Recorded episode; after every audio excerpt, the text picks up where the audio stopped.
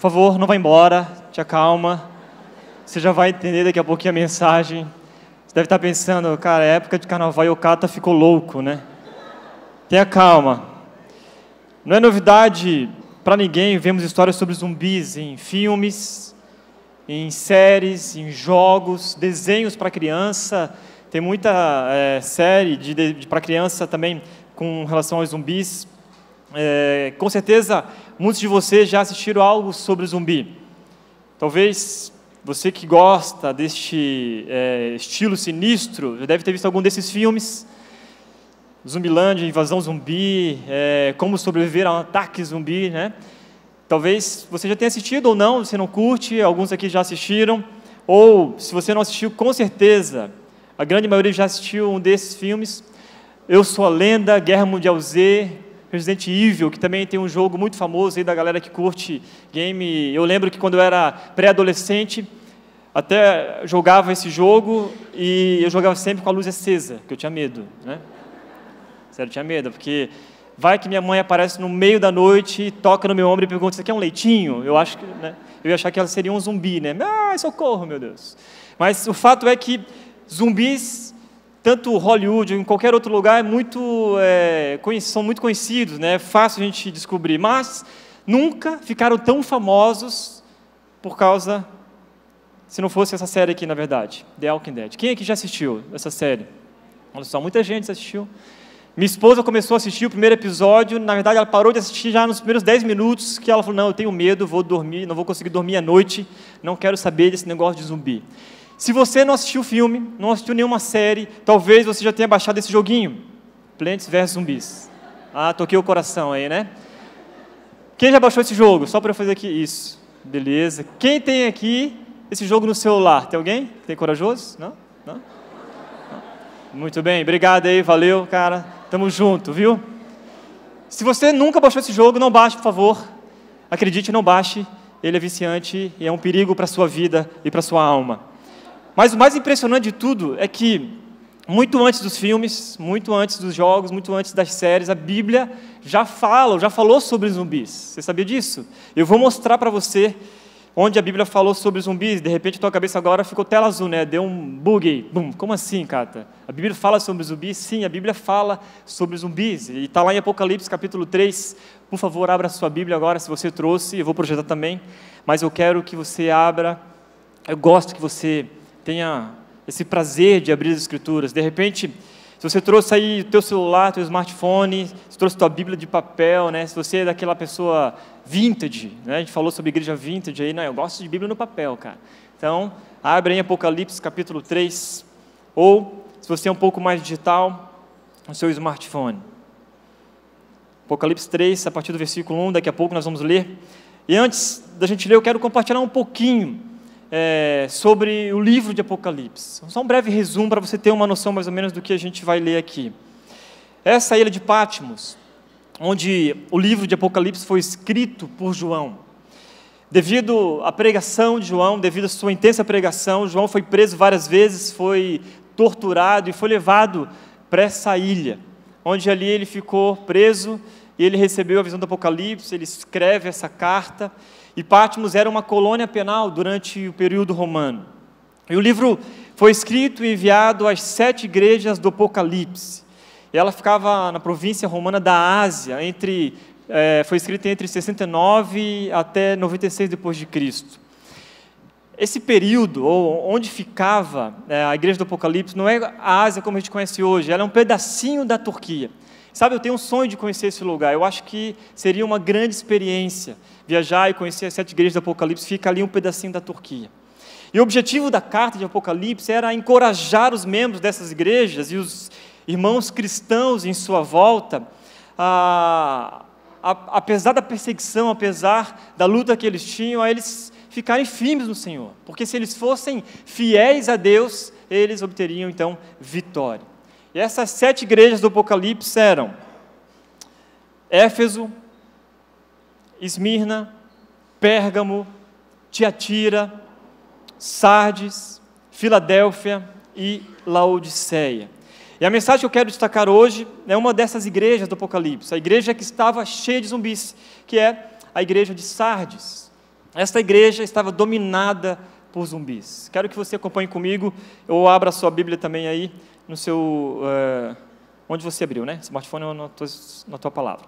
Escreva esta carta ao anjo da igreja em Sardes. Esta é a mensagem daquele que tem os sete Espíritos de Deus e as sete estrelas. Sei de tudo o que você faz. Você tem fama de estar vivo, mas está morto. Desperte, fortaleça o pouco que resta, pois até mesmo isso está quase morto. Vejo que suas ações não atendem aos requisitos de meu Deus. Lembre-se do que ouviu e no que acreditou no princípio. Agarre-se a isso com firmeza. Arrependa-se. Se não despertar e vigiar, virei subitamente até você como um ladrão. Há alguns em Sardes, no entanto, que não mancharam suas roupas com o mal. Eles andarão comigo vestidos de branco, pois são dignos. O vitorioso está vestido de branco. Jamais apagarei seu nome do livro da vida e confirmarei diante de meu Pai e de seus anjos que ele me pertence. Quem tem ouvidos para ouvir, ouça o que o Espírito diz às igrejas. Eu quero orar contigo mais uma vez. Senhor, muito obrigado por essa manhã. Muito obrigado, Deus, porque o Senhor trouxe aqui essa galera para ouvir a tua palavra, Deus, para estar junto como igreja. Que nessa manhã, Deus, o Senhor possa nos ajudar agora a entender a Tua palavra, Deus, que possa ser clara, que possa ser simples e objetiva. Abre nossa mente e o nosso coração para entender, ó Deus, aquilo que a gente precisa crescer em relacionamento contigo, Pai. É assim, Deus, que nós oramos, em nome de Jesus. Amém. Amém. Gente, que texto forte é esse? Texto muito forte que falou muito comigo ao preparar essa mensagem. Já já mostro para vocês onde estão os zumbis, ok? Quando eu estava pensando sobre esse texto, e eu preguei ontem no acampamento também, preparando essa mensagem, tanto para o acampamento quanto para esta manhã, e só essa semana que, ao estudar e pensar sobre isso, uh, Deus mostrou esse texto aqui.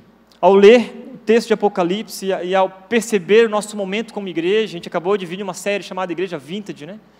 E nós aprendemos muito em como ser igreja, e a nossa igreja não para de crescer. E eu quero que você ouça essa mensagem pelas lentes de um alerta e não de um julgamento.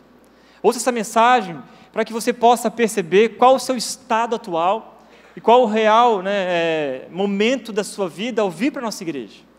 Ao participar da Igreja Red, ao às vezes nos visitar, e, ou participar de um pequeno grupo, ou ser líder, não sei, muitos aqui são líderes já. Quero que você olhe ou, e ouça essa mensagem por essa lente a lente de um alerta. E é isso que Jesus faz aqui para essa igreja de Sardes. É um alerta. Para vocês entenderem um pouquinho sobre essa igreja.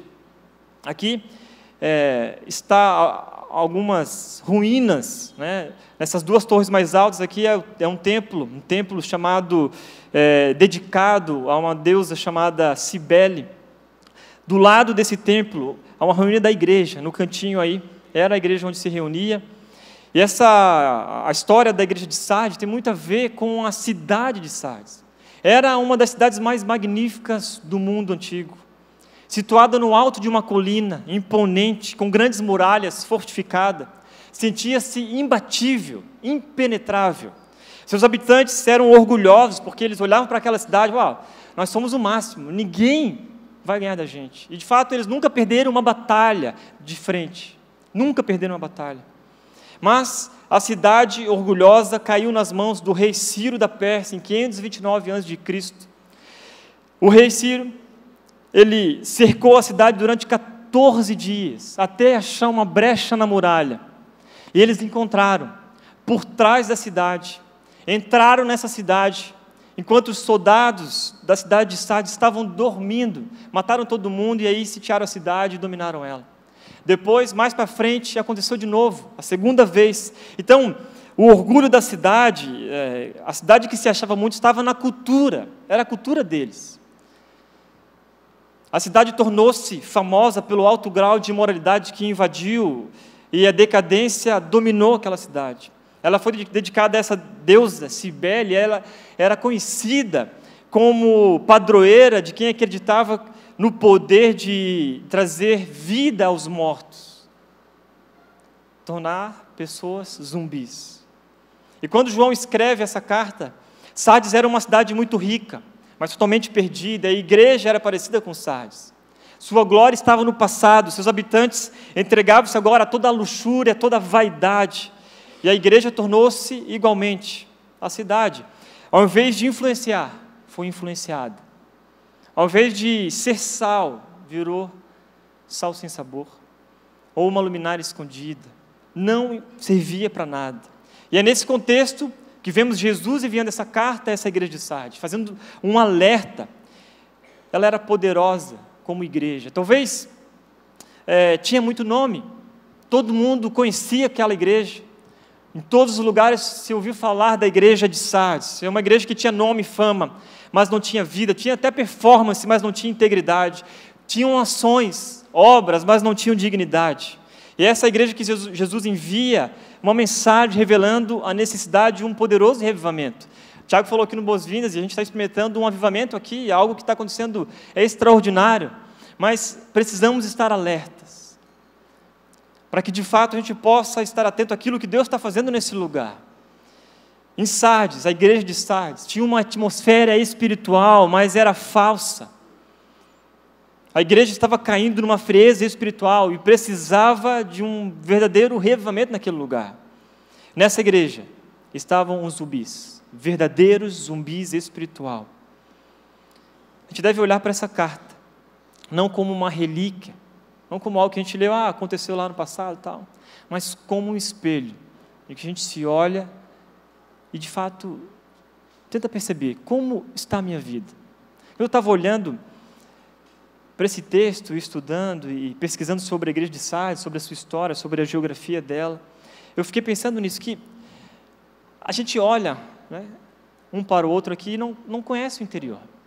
A gente só olha a capa, e às vezes a nossa capa é bonita, às vezes nem tanto, às vezes é charmosa, mas o que de fato está por dentro nós não conhecemos.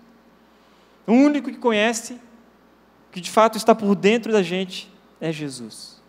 E por isso ele escreve essa carta para a igreja de Sardes, fazendo alguns alertas. Então, quais lições práticas podemos extrair daqui? Eu quero que você guarde aí. Primeira lição: não viva como zumbi. Pode escrever aí se quiser escrever, não tenha medo, não tenha vergonha. Sabe por quê? Olha só o que diz o texto: sei de tudo o que você faz.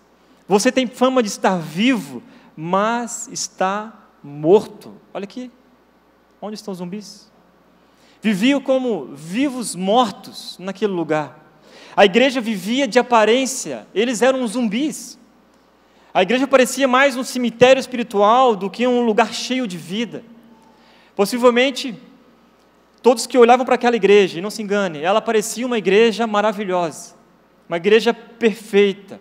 Talvez para todas as pessoas que olhassem para aquela igreja achariam que aquela igreja estava viva, porque nem ela própria tinha consciência do seu estado espiritual.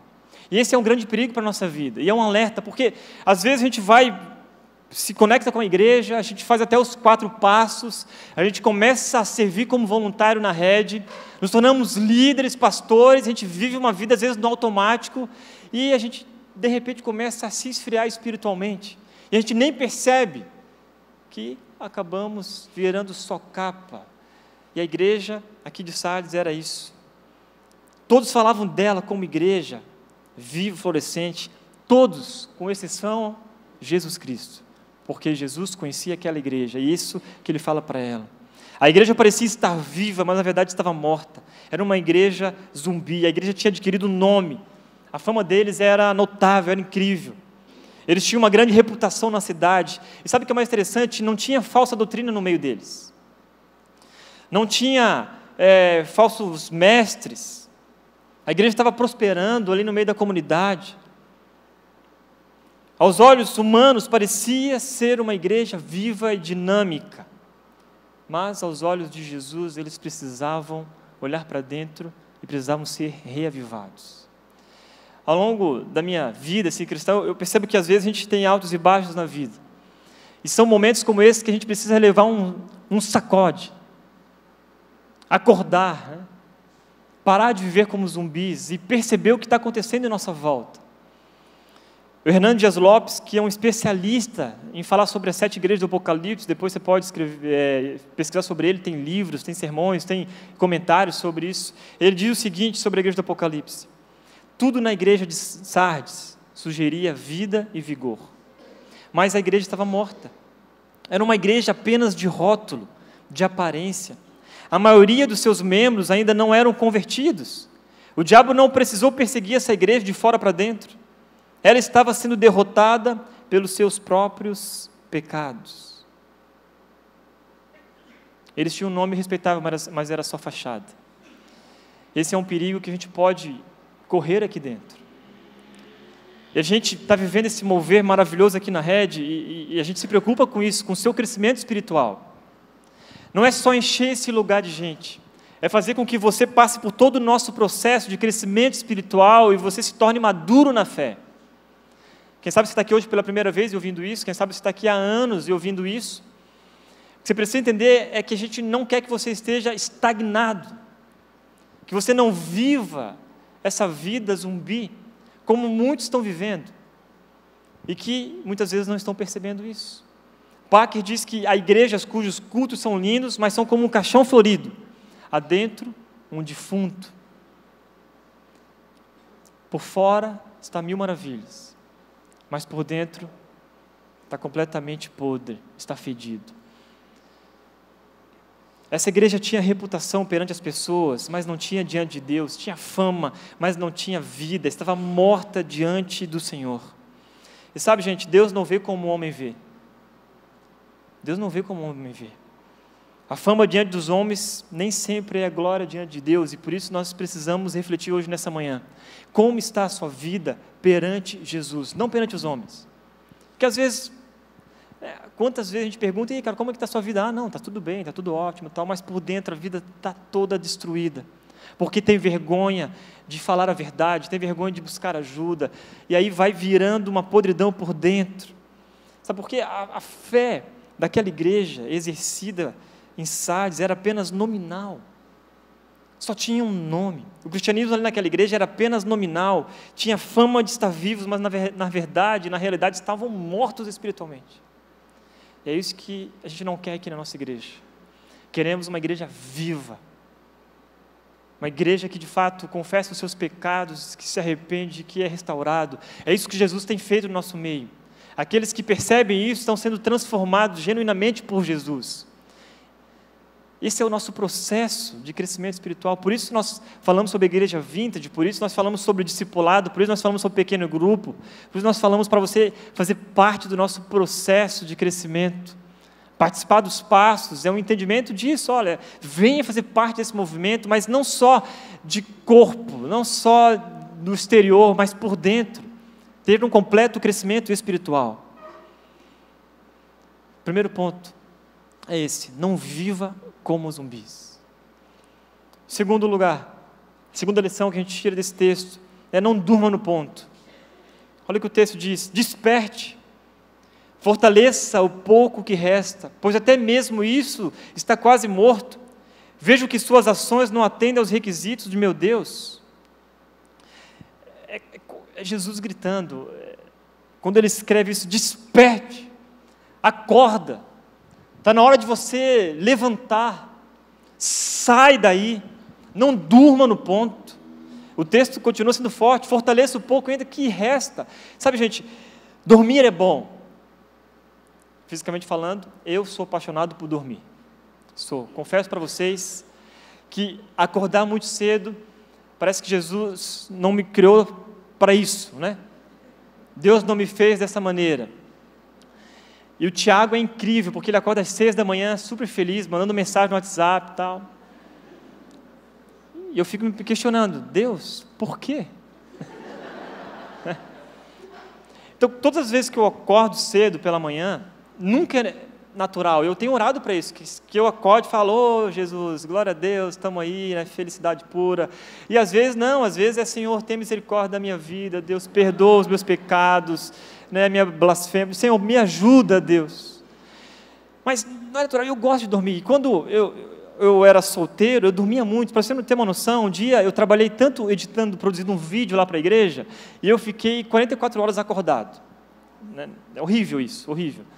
Porque tinha que produzir o vídeo e tal, e eu não, não podia dormir para entregar esse vídeo. E depois eu dormi, sabe quantas horas? 18. Você tem noção? 18 horas. Acordei, parecia que tinha me espancado. Né? Nunca façam isso, tá? Mas eu gosto de dormir, dormir é bom, né? Mas depois que a gente teve a Carol, a coisa mudou. Por isso, quem ainda não tem filho, durma, aproveite, por favor. Eu falo para o Tiago, cara, não acorda tão cedo. Essas horas você vai, vai ser cobrada para você no futuro. Né? Aceita o meu conselho. Então, revigora, dormir. Sabe quando você está cansado do trabalho, você chega em casa, aí você se joga no sofá, e lá em casa, é, quando só tinha eu e a Marina, né, a Marina tinha um costume que era assim: amor, eu vou dormir aqui no sofá, depois tu me leva para a cama. Eu falei, mas por que já vai para a cama depois? Já vai para a cama. Não, mas que eu gosto de dormir no sofá. Daí ela dormia no sofá, eu ia lá, acordava, amor, vamos para a cama. Lá pelas duas, três da manhã, dela, e via que nem um zumbi mesmo, literalmente, para a cama. E teve um dia que eu fui acordar ela, estava num sono profundo, uma pedra mesmo, você quer saber? Vai dormir no sofá eu vou para a cama sozinho. No meio da madrugada, ela vem batendo nas portas assim, ah, por que você me deixou lá sozinha e tal? Né, e a gente gosta, tem, tem esse prazer de dormir. Só que sabe qual é o problema? Que a gente leva o prazer do sono, o fato de dormir, para o nosso lado espiritual, e às vezes nós estamos dormindo espiritualmente, a gente não está percebendo isso. Estamos dormindo no ponto e precisamos acordar, porque isso pode trazer problemas para a nossa vida. Deus está fazendo a obra dele, ele não para de fazer a obra, mas se a gente não estiver acordado, a gente vai perder. Perde grandes oportunidades, experiências com Deus, porque nós estamos dormindo. Por isso a palavra é desperta.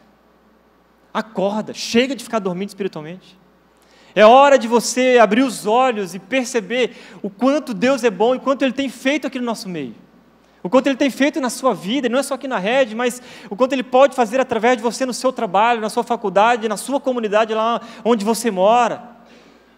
Deus pode usar a sua vida, só que a gente precisa acordar para isso, e a maioria dos cristãos apenas vive uma vida como se, sabe, eles não percebem o que Deus está fazendo, porque estão dormindo, ainda não acordaram, ainda não abriram os olhos, estão no sono profundo. Lá naquela igreja, ela era uma igreja conhecida por um sono profundo espiritualmente. Ali havia cristãos espiritualmente em estado terminal, cristãos doentes, fracos. Eles precisavam de um, uma sacudida, estavam no sono profundo. Eu fiquei me perguntando por que aconteceu isso com eles. Sabe, e ficou muito claro para mim por que, que aquela igreja de Sardes estava sendo é, exortada pelo Senhor naquele momento. Porque ali tinha pecado que não estava sendo tratado. Não estava sendo tratado na raiz. E assim com a gente, é incrível, porque somos mestres em dar desculpas e justificativas para não tratar aquilo que precisa ser tratado. Sei quando você recebe visita na sua casa, você marca na agenda, e aí você ou contrata uma faxineira, né, uma diarista, ou você mesmo dá um jeito para arrumar a tua casa, para receber as pessoas, deixar tudo muito bonitinho. E às vezes não dá tempo, o que, que você faz com as coisas que estão ali à mostra? Você entope no quarto da bagunça. É aquele quarto que é proibido mostrar para as pessoas que visitam na sua casa. Não é assim? Aí você recebe e fala, não, repara a bagunça. Está tudo muito bonitinho, está tudo muito organizado, está tudo muito legal. Aí você mostra, ah, você quer conhecer a casa, com medo que a pessoa fale, né, e esse quarto aqui? Pelo amor de Deus, não abra a porta desse quarto. E assim, é o que a gente faz na nossa casa. Não tem jeito, porque às vezes não dá tempo, você trabalha e tal, não tem como organizar tudo perfeitamente. E a nossa vida espiritual é exatamente a mesma coisa, cara. Às vezes a gente vem, arruma tudo bonitinho, vem para a igreja, né? conhece as pessoas e tal, aquela coisa toda muito bonita. Só que se você não se envolver no processo do crescimento espiritual, você nunca vai ter oportunidade de limpar o quarto da bagunça aí. Algo que você está escondendo, algo que você precisa tratar diante de Jesus de verdade. E por isso a gente se esconde. E o pecado, gente, que não é tratado, ele mata a vontade de buscar as coisas de Deus. O pecado mata nossos sentimentos mais elevados de crescer com Jesus. Deixa o nosso coração duro. E é assim, no começo cria dúvidas, às vezes no começo a gente tem medo, tem tristeza, e às vezes até bate um, um certo arrependimento, mas se não é tratado, aquilo vira um ciclo vicioso e daqui a pouco você não tem mais vergonha, perde toda a vergonha e a gente caminha por uma morte espiritual. Você pode lembrar de alguém que aconteceu isso. Você pode perceber que talvez isso aconteça na sua vida. Esse é um alerta para todos nós aqui nesse lugar. Trate aquilo que precisa ser tratado na sua vida. Lembro de um amigo, de um, de um cara que eu conheci, amigo, conhecido, e ele tinha uma história muito, muito engraçada ao mesmo tempo triste. Sabe o que aconteceu com ele? Ele era tão porco, mas tão porco, que morava na República juntos lá, cada um tinha o seu quarto, e no quarto dele ele nunca tirava, dobrava as roupas e colocava no armário. Os pratos que ele comia deixava lá em cima. E aí a cama dele era tão cheia de roupa, tão cheia de roupa. Sabe quando você tira a roupa do armário e coloca na cama? Não, essa não. E a roupa vai ficando, você vai colocando ali na cama e fica. Né, os jovens têm muito mais, é, jovens adolescentes têm muito mais experiência nisso, né, de levar o armário de roupas para cima do colchão. Né? E aí ele dormia em cima daquelas roupas. Até que um dia os amigos dele fizeram uma brincadeira, pegaram pelanca de galinha, sabe? A pele de galinha? Crua, e colocaram dentro da, da roupa dele. E perceberam e falaram assim, cara, vamos ver se ele vai perceber. Passaram-se uma semana, duas semanas, o cheiro invadiu a república, 22 quartos. Vieram os inspetores, o diretor da faculdade, bateram em quarto em quarto, abriram a porta dele e já saiu aquele negocinho, né? Ele falou, oi, tudo bem? Eu falei, mano do céu. Ali a gente conheceu o verdadeiro zumbi real. Cara, é daqui, cara. O que é daqui? Mano, esse cheiro, cara. Está acontecendo alguma coisa aqui. Não, vamos tirar essas roupas. Tiraram aquela pilha de roupas assim. Não, não tem nada aí. Tiraram a pilha de roupas e tal. E de repente acharam ali. Sabe o que acharam? Sabe, lá, lá, em Santa Catarina a gente chama de coró. Mas sabe o que é aquele arrozinho animado? Já viu aqueles? né? Arroz 3D, né? né? Gente, é engraçado e é triste ao mesmo tempo, né? Desculpa acabar com o teu almoço, mas. Sabe o que acontece, cara? E eu lembrei dessa história porque é isso. Quando nós não tratamos aquilo que precisa ser tratado na nossa vida, a gente dorme em cima da sujeira. Aquilo começa a apodrecer e a gente não percebe e domina o nosso ser. Às vezes pessoas em sua volta estão percebendo e vão te aconselhar e vão te exortar e você fala, não, não dá nada, mano. Não, não é isso que está acontecendo. Ah, você que, que é radical demais. Ah, você que não está percebendo. Você que não me conhece. Mas as pessoas estão vendo isso acontecendo na sua vida. E estão te alertando. Às vezes, Deus te alerta e você não escuta. Porque está dormindo no ponto. A história desse meu amigo é muito triste porque ele estava vivendo em cima da carniça podre. E espiritualmente, muitos estão vivendo assim. Vivem a sua vida presa religiosa, em cima da carniça podre, em cima do pecado não tratado. E essa manhã, talvez essa palavra sirva de ajuda para você, de alerta para a sua vida. O que, que precisa ainda ser tratado na sua vida para que você possa continuar crescendo espiritualmente? Não só ter um primeiro encontro, mas continuar nesse processo. E despertar é sair do estado de sono, de dormência essa era a realidade daquela, daqueles cristãos, daquela igreja. Estavam sonolentos e não mortos, não estavam ainda mortos. E por isso que Jesus os exorta a se levantarem desse sono profundo. Existe ainda algo aí. Há algo que resta, que ainda não está morto, que dá tempo de ser despertado e ser acordado além de dormir no ponto, em estado crítico espiritualmente, eles tinham uma vida dupla. Jesus fala: Vejo suas ações, eu conheço, e elas não atendem aos requisitos do meu Deus. Isso é bem claro, é, é como se a gente continuasse vivendo a mesma vida que a gente estava vivendo antes, mas a, a única diferença é que a gente vem para a igreja, a gente até se envolve no serviço, nós somos voluntários em diversas áreas da igreja, e para as pessoas está tudo bem, está tudo legal, porque você se tornou um voluntário. E eu vi uma história esses dias que é o seguinte, que a pessoa ia para a igreja, colocava sua roupa de voluntário, e era uma bênção na igreja, era uma coisa mais maravilhosa do mundo, todo mundo via, nossa, esse cara é um grande líder, mas chegava em casa, era o diabo. Literalmente.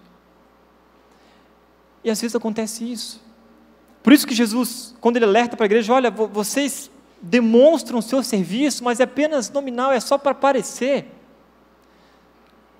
Mas eu conheço as suas obras, essas obras que vocês estão fazendo não são dignas. Esses cristãos são literalmente como os hipócritas, né? dão esmolas, oram jejum, entregam dízimo, com o fim de ganhar a reputação de serem religiosos. Eu lembro uma vez que um cara chegou lá no estacionamento da igreja, da PIB de Curitiba, e a gente estava lá com, com, como pastores e líderes, e o cara estacionou o carro assim, e a gente falou assim, ó, oh, aqui é só para visitantes, como a gente tem aqui na frente. Né? Aí o cara, ah, mas pô, cara, eu pago dízimo, não tenho nem direito de estacionar numa vaga? Falei, o pastor falou assim, como é que é? Você paga o dízimo? Então, meu amigo, você está jogando dinheiro fora, cara. Deus não está aceitando essa tua oferta, não, ou esse teu pagamento, né? E às vezes a nossa consciência é essa, nossa, mas eu pago dízimo, não tenho nenhum lugar para estacionar perto da igreja, não tenho nenhuma cadeira para sentar, não tenho isso, não tenho esse privilégio. Porque a gente ainda não entendeu, estamos vivendo como zumbis, estamos dormindo no ponto, é hora de despertar e acordar. Em Sardes, os cristãos estavam falsamente satisfeitos e confiantes, estavam falsamente, falsamente ativos.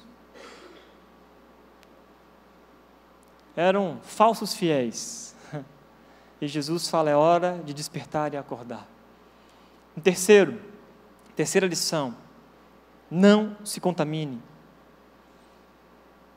Há alguns em Sardes, no entanto, que não mancharam suas roupas com o mal. Eles andarão comigo vestidos de branco, pois são dignos. E aqui é um texto lindo, porque a frieza espiritual em Sardes não tinha atingido a todos. Ainda havia algumas pessoas que permaneciam fiéis a Cristo. E, infelizmente, a causa da morte da igreja de Sardes não foi a perseguição nem a heresia, mas sabe o que aconteceu? O mundanismo de fato entrou naquela igreja, e onde reina a morte pelo pecado, não a morte pelo martírio. Eles morreram por causa do pecado. Estava no meio dos líderes, estava no meio das pessoas que estavam servindo, estavam no meio da igreja. Entrou. Foi corroendo de dentro para fora. O pecado tinha se infiltrado naquela igreja, por baixo daquela aparência piedosa, daquele respeitável, é, daquela respeitável congregação, estava completamente pessoas que não se entregaram de fato a Jesus verdadeiramente. Viviam uma vida moralmente frouxa, e é isso. Quando eu, eu leio esse texto, eu fico pensando como que é a nossa postura diante da sociedade de fato. Como que a gente tem se colocado? Porque, gente, nós não precisamos, não podemos ser cristãos frouxos de verdade. Precisamos assumir uma postura verdadeira. Precisamos, de fato, é, demonstrar não uma apatia espiritual, mas para isso precisamos buscar mais a Deus e crescer espiritualmente, porque que moral nós teremos, que autoridade a gente vai ter de dizer, cara, vem para Jesus. Já pensou que coisa mais maravilhosa você se entregar de fato a Jesus, a tua vida ter sido transformada e mudada, as pessoas estão percebendo isso. E você pode falar e pregar o Evangelho, as pessoas vão dizer, cara, aquilo que você fala realmente faz sentido. Faz sentido, meu. Porque eu estou vendo isso na sua postura, no seu comportamento, no jeito que você fala, no jeito que você anda, no jeito que você é, faz as coisas no trabalho. Faz tudo sentido. Os cristãos naquele lugar não tinham coragem de ser diferentes. Não tinham coragem de ser diferentes. John Stott fala sobre, um pouco sobre isso. A fé que aceita Cristo deve ser acompanhada pelo arrependimento que rejeita o pecado. É isso, não, não tem como as duas coisas andarem de mãos dadas. Quando você passa a ter um relacionamento crescente com Jesus, o pecado que você praticava deliberadamente antes, que era normal, não faz mais sentido. Já percebeu isso? Quando você tem experimentado algo diferente, algo novo, a gente fala que vivo novo, né? Aquilo que você fazia antes e que talvez era normal, agora não faz mais sentido você praticar. Sabe por quê? Você tem se encontrado com Jesus. Jesus tem mudado o seu modo de pensar o seu modo de agir. Quando você passa a ter esse relacionamento com Cristo, tudo muda. Tudo se torna diferente. E não quer dizer que você não pecará mais. Mas a partir desse encontro com Jesus, você ter, vai ter a plena consciência de que isso não pertence mais a você, você não é mais escravo do pecado, você agora passa a ser servo de Jesus, filho amado por Ele. Esse é um alerta para a igreja, é um, é um alerta para a nossa vida. Tudo em sua volta terá outro sentido, agora você não vive mais como antes. Aquele que está em Cristo, nova criatura é, as coisas velhas já passaram, eis que tudo se fez novo. Isso não deve ser só um slogan bonito numa parede, mas deve ser de fato parte da sua vida, verdadeiramente. Eu sou pastor de comunicação aqui dessa igreja. E o nosso trabalho principal é deixar as coisas mais bonitinhas. Fotos bonitas no Instagram, né, camisetas dos voluntários bonitas, caneca, deixar tudo muito bonito. Eu estava pensando nisso, né? Mas se daqui 10 anos for só beleza, e a gente olhar para uma grande comunidade, a gente olhar para a nossa comunidade e dizer assim, meu, é uma comunidade fria, inchada, longe de Deus, só tem aparência. Esse é o nosso maior temor aqui dentro desse lugar. A gente não quer que essa igreja viva de aparência. Não quer que essa igreja viva como a igreja de Sardes. A gente quer que essa igreja de fato seja uma igreja verdadeira aqui na cidade, que impacte as pessoas de uma maneira sobrenatural, através da palavra de Deus, através daquilo que Deus tem feito na nossa história, na nossa vida. E Deus quer usar a sua vida para isso também. Não é só uma igreja bonitinha. A gente não quer que as pessoas olhem para a rede e falem, nossa, que igreja bonita. Não, mas que igreja de Deus. Que igreja que prega a palavra, que igreja que as pessoas chegam naquele lugar, elas são transformadas por Jesus e vivem algo ali diferente, que de fato a gente possa abrir o nosso coração e dizer: Olha, eu preciso ser tratado aqui nesse lugar, cara, me ajuda. Caminha comigo, por favor, porque eu não aguento mais. Por fora está uma capa, mas por dentro eu estou podre. A coisa está fedida. E por enquanto só eu estou sentindo o cheiro.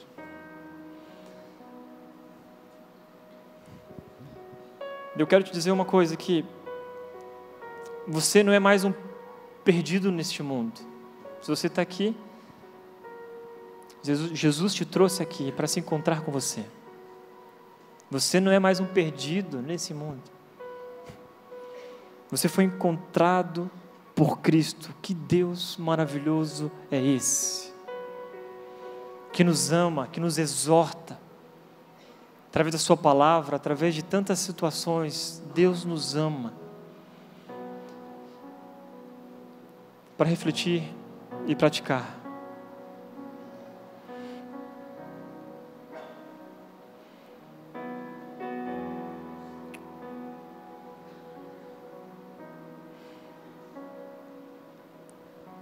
Foque na palavra de Deus.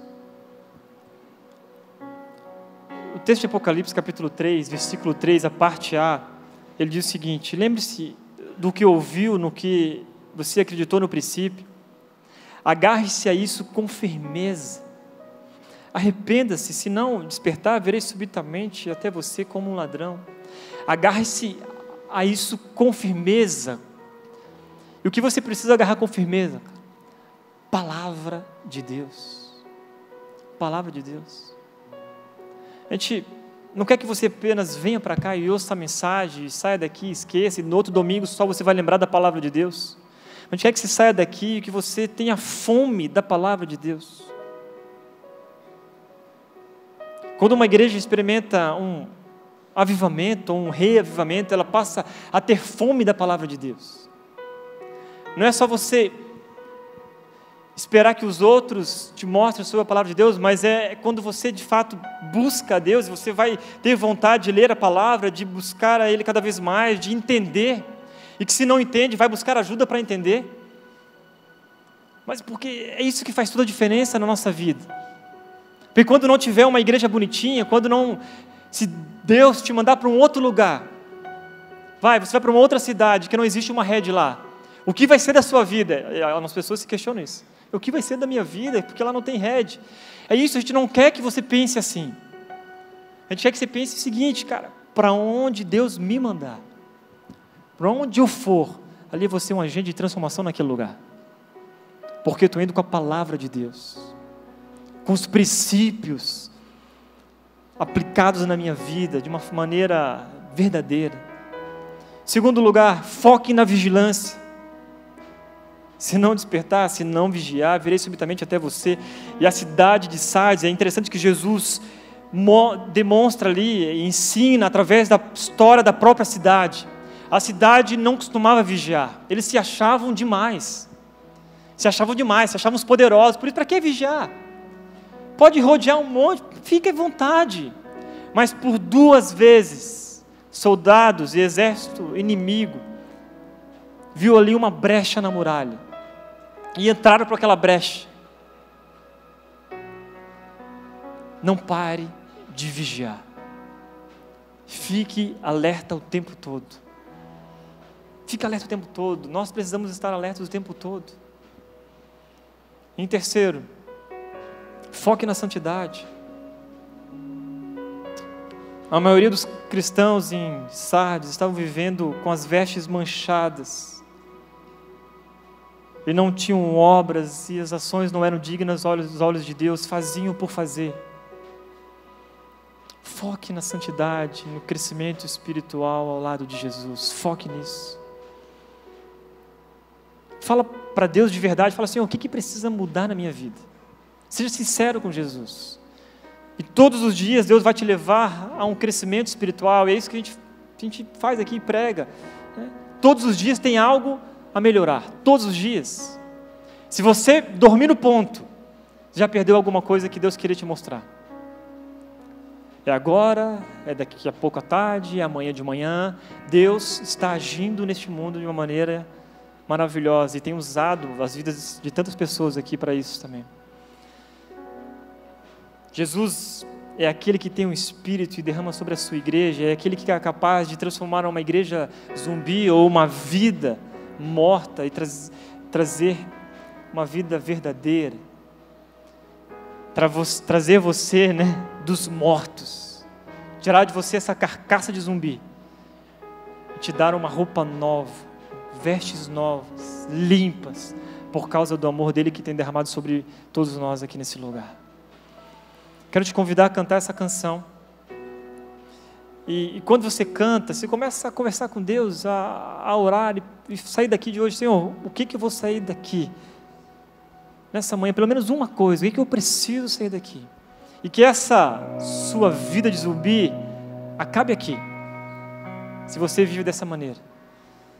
Sabe o seguinte, que a grande notícia é que Jesus veio para morrer no nosso lugar e nos dar esperança. Em que você pode se colocar agora diante dele e pedir perdão e pedir para que Deus te restaure, que te reavive. Quem sabe você já é cristão há muito tempo, mas você está numa frieza espiritual e você se identificou com isso. É hora de você falar com Deus e dizer: Jesus, me reaviva, Senhor me traz a alegria da salvação, Deus.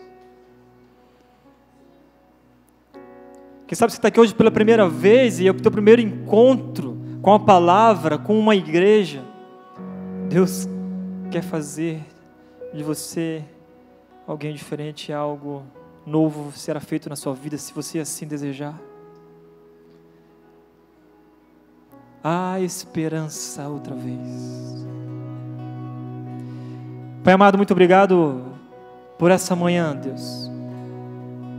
Muito obrigado porque o Senhor, Deus, é maravilhoso, o Senhor é bom. O Senhor tem feito tantas e tantas coisas na nossa vida, Deus. Muito obrigado por isso. Muito obrigado pelas tuas misericórdias, ó Deus, que não tem fim. Obrigado pela tua presença nesse lugar, ó Deus. Obrigado porque o Senhor tem falado conosco. E não é só, Deus, de uma maneira exterior, o Senhor tem mudado a nossa história, as nossas vidas de verdade, estamos mudando de vida, é por causa do Teu grande poder, ó Deus. E agora, Senhor, nessa grande comunidade aqui, onde nós ouvimos a Tua palavra e, Deus, nós clamamos aqui neste lugar, queremos, ó Deus, sempre ser uma igreja viva, que em Dayatuba, Deus, que o Brasil, em qualquer lugar que a rede seja conhecida, Deus, não como uma igreja bonitinha, uma igreja legal, mas uma igreja que fala a verdade, que prega a tua palavra. Que a tua presença nesse lugar, que sim, que teu Espírito Santo tem transformado vidas, tem mudado história de tantas e tantas pessoas. Que possamos ser conhecidos, ó oh Deus, uma igreja que prega o teu amor, ó oh Deus, que o Senhor tem transformado, tem derramado a tua graça sobre nós. Em nome de Jesus, ó oh Deus, eu oro agora por esses que estão aqui se colocando diante do Senhor, que precisam de um reavivamento, que estavam, Deus, com uma frieza espiritual, talvez por fora estava legal, mas por dentro estava complicado. Mas agora, em nome de Jesus, ó Deus, levanta esse povo. E aqueles, ó Deus, que estão se encontrando pela primeira vez com o Senhor, que saiam daqui, Deus, cheios de alegria, por ter se encontrado com um Deus poderoso, que é vivo, que morreu na cruz, mas ressuscitou. Essa é a nossa oração aqui, Deus, em nome de Jesus. Em nome de Jesus. Amém. Amém.